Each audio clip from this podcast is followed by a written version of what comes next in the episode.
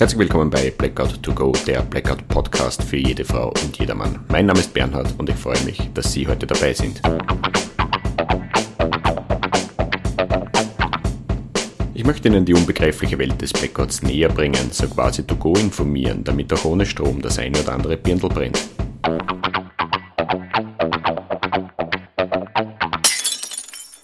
Herzlich willkommen bei Blackout to Go Folge 27, Phase 2 eines Blackouts. Es ist meine Freude, dass Sie wieder reinhören. Werte Damen und Herren, wie angekündigt, tauchen wir in dieser Folge in die Phase 2 eines Blackouts ein und ich möchte Ihnen gleich zu Beginn mitteilen, diese Phase wird in der breiten Masse komplett unterschätzt. Der Grund dafür ist der Mangel an Vorstellungsfähigkeit, der leider auch zu falschen und völlig unrealistischen Erwartungen führt. Und dem will ich heute ein bisschen entgegenwirken, damit diese Phase vorstellbarer wird. Die Phase 2 ist nämlich extrem komplex. In allen Bereichen gibt es Abhängigkeiten und Querverbindungen, die mit der Telekommunikation zusammenhängen. Salopp gesagt, in der Phase 1 eines Blackouts geht es nur um eine längere Stromversorgungsunterbrechung und in der Phase 2 geht es dann um den Ausfall der Telekommunikation, der natürlich durch den Stromversorgungsausfall ausgelöst wurde, aber in der Behebung viel, viel länger dauern wird, was schlussendlich und aufgrund von systemischen Abhängigkeiten in einem Güter- und Warenversorgungsausfall enden wird. Und damit beginnt das Unvorstellbare. Wir als Konsumenten, wir können uns eine derartige Situation gar nicht vorstellen. Dazu sind wir zu verwöhnt mehr oder weniger wohlstandsverwöhnt, aber wir müssen uns auf leere Regale einstellen und das auch über einen längeren Zeitraum. Und das kennen wir nicht und daher müssen wir uns diese Vorstellung anlernen und am einfachsten geht es mit der Vorstellung von einem Abriss der uns bekannten Lieferketten.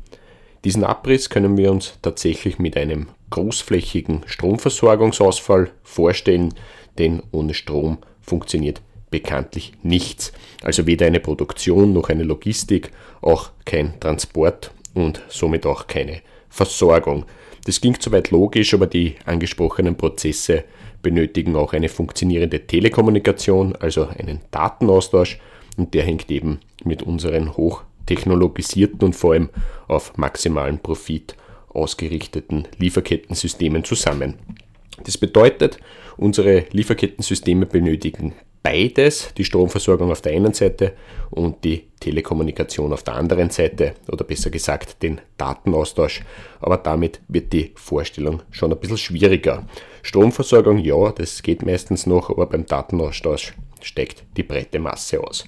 Was ich sogar nachvollziehen kann. Außerdem steige ich ab einem gewissen Punkt ebenfalls aus, keiner von uns Laien muss über die Netzarchitektur von Telekommunikationsnetzen Bescheid wissen. Für uns ist sowas nämlich völlig Bovidel. Was wir aber schon wissen sollten, ist, dass die gesamte moderne Kommunikationstechnologie nicht nur aus Handys und Sendemasten besteht. Da steckt weitaus mehr Technik dahinter und dasselbe betrifft auch die gesamte Informationstechnologie. Also alles, was mit Computer, Rechenzentren, Internet, sowie mit Datenleitungen und sonstigen Klamauk zu tun hat. Und hierbei müssen wir auch nicht unbedingt über alles Bescheid wissen. Das würde auch zu weit gehen. Gell? Denken wir an das Telefonieren.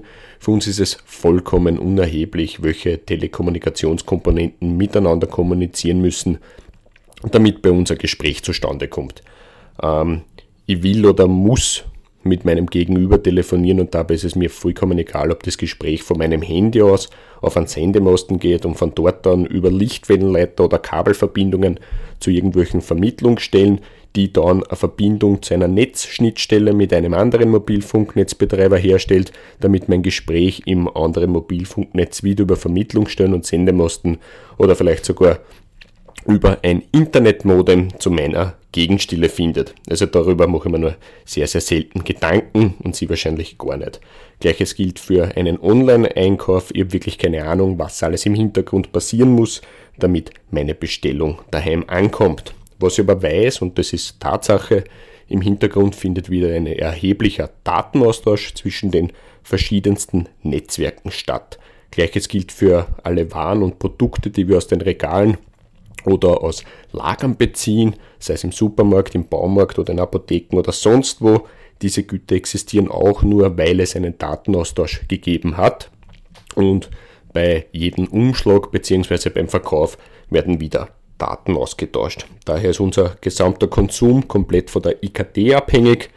Ähm, also IKT ist ein Überbegriff für die gesamte Informations- und Kommunikationstechnologie und diese Technologien sind allesamt mit sensibler elektronischer Komponenten ausgestattet, die wiederum alle stromabhängig sind.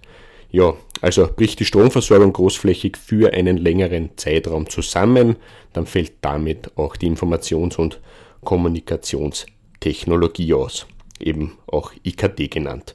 Ja, anschließend arbeiten die Energieversorger am Netzwiederaufbau, der ja noch Gebiete unterschiedlich lange dauert, aber irgendwann kommt auch dort die Stromversorgung wieder zurück. Das wissen wir schon.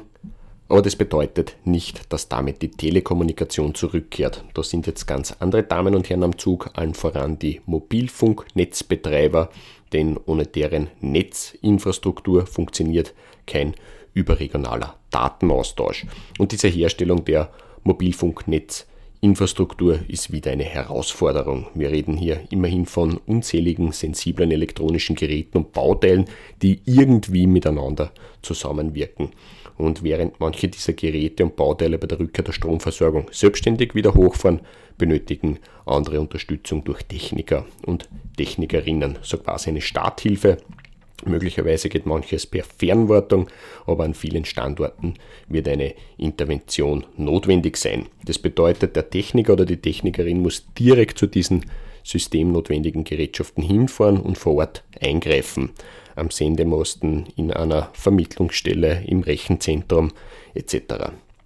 Und möglicherweise sind das ganz simple Interventionen. Vielleicht ist nur eine Sicherung gefallen oder es muss der Techniker nur auf den Bauerknopf drucken oder einen Restart durchführen. Es kann aber auch durchaus zu zeitaufwendigeren Tätigkeiten kommen, wenn es zum Beispiel um Fehlersuche und Störungsbehebungen geht.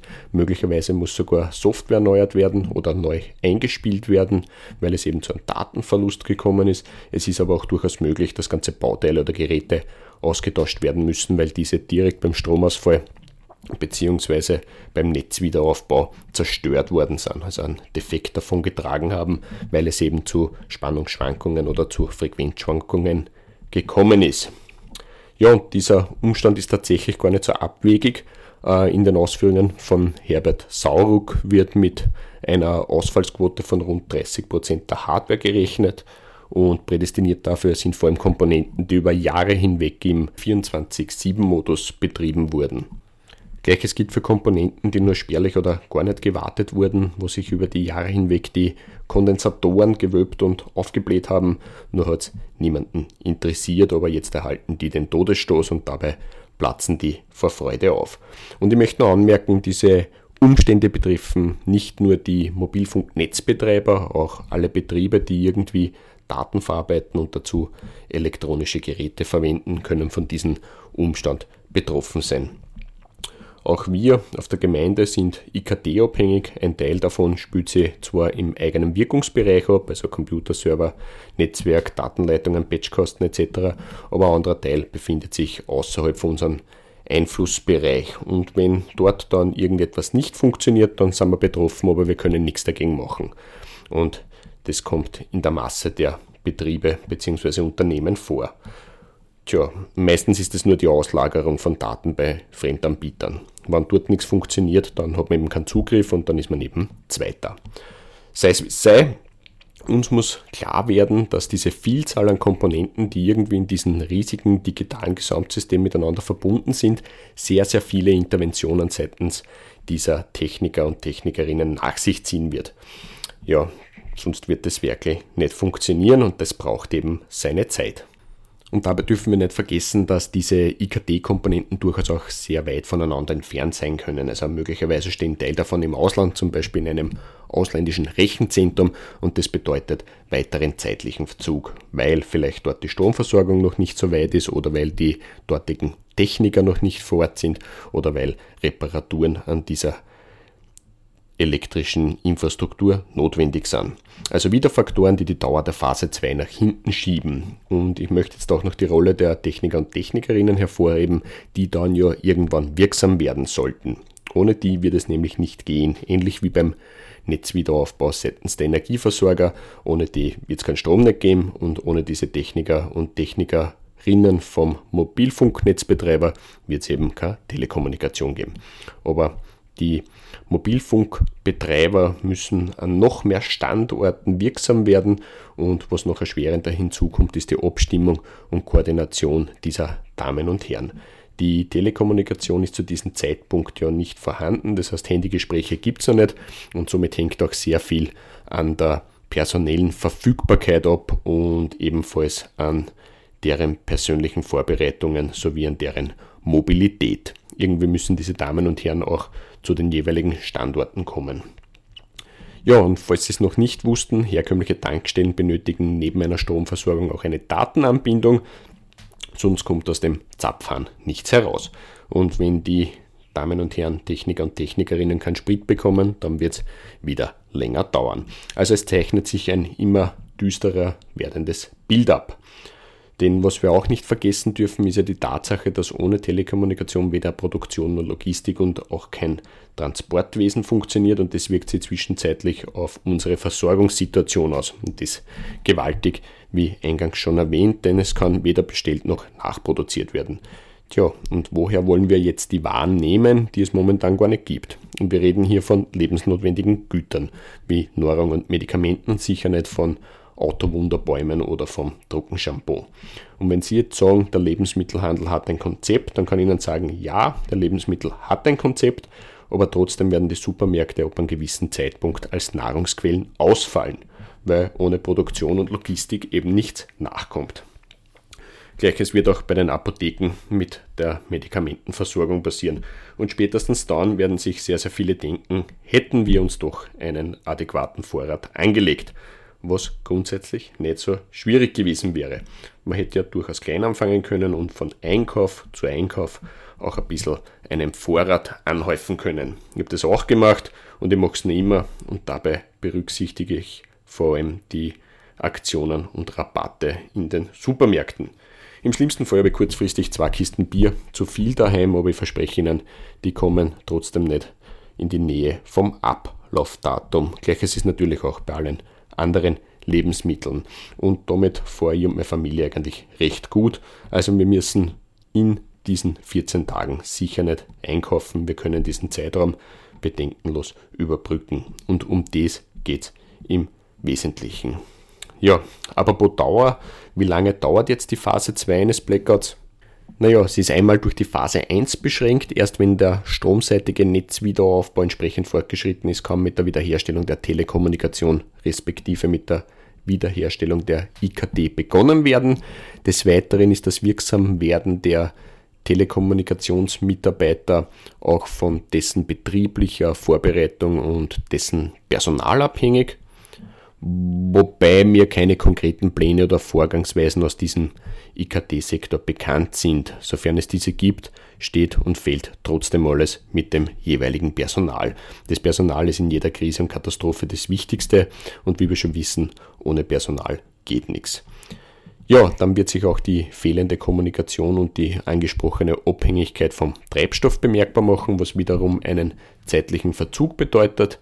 Weiter sind Hardware- und Software-Schäden zu befürchten und die machen sich ebenfalls in der Dauer bemerkbar und daher sollte man in Gebieten, wo die Stromversorgung innerhalb von ein bis zwei Tagen wieder hergestellt wurde, bis zum Ende der ersten Woche rechnen, bis die Telekommunikation wieder funktioniert.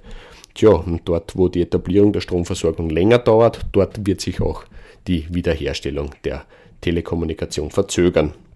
Was natürlich weitere Einschränkungen und Entbehrungen bedeutet, vor allem dann, wenn man sich nicht darauf vorbereitet hat, was ja gerne in den Ballungsräumen und Großstädten der Fall ist. Und das wissen auch die Mobilfunknetzbetreiber und die Akteure des Katastrophenschutzes und deshalb wird auch dort der Fokus bei der Wiederherstellung der Telekommunikation liegen, was aber nicht zwangsläufig bedeutet, dass damit die oder der Versorgungsengpass erledigt ist. Hier geht es eher mehr darum, dass in diesen Ballungsräumen und Großstädten die Steuerzentren dieser IKT liegen und dieser Umstand hat einen positiven Effekt auf die Notruf- Problematik. Also in diesen Bereichen wird die Telekommunikation rascher zurückkehren, die Meldewege werden kürzer und schneller, aber an der Lieferkettenproblematik wird sich nur sehr, sehr wenig ändern. Und darum möchte ich Ihnen nochmals diese 14-tägige Unabhängigkeit von jeder Nahrungs- und Medikamentenversorgung ans Herz legen. Tja, meine Damen und Herren, die erste intensivere Berührung mit der Phase 2 ist abgeschlossen. Äh, ich hoffe, Sie erkennen jetzt, dass die Unterbrechung der Stromversorgung gar nicht das gewaltige Problem ist, sondern die Folgewirkung, die sich dann in den Lieferketten abzeichnen wird.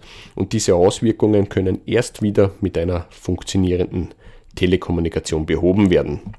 Und da sind wir dann in der Phase 3 eines Blackouts, wo das Wiederhochfahren der Infrastrukturen und die Wiederherstellung der Versorgung beginnt. Die Betonung liegt dabei auf beginnt, denn nach der Herstellung der Telekommunikation sind noch immer keine Regale gefüllt. Das dauert noch und vor allem braucht es jetzt dann keine Techniker und Ingenieure mehr, sondern die wirklichen Hakler und Haklerinnen aus den Bereichen der Produktion, des Transports und des Verkaufs. Und daher müssen wir eigentlich hoffen, dass diese Damen und Herren lange genug durchhaltefähig waren, damit wir wieder breit hochfahren können. Also die 14-tägige Bevorratung macht auf jeden Fall Sinn. Und bedenken Sie bitte dabei, nach der Rückkehr der Stromversorgung können Sie wieder kochen. Also wenn entsprechende Vorräte vorhanden sind, kann eigentlich nichts schiefgehen.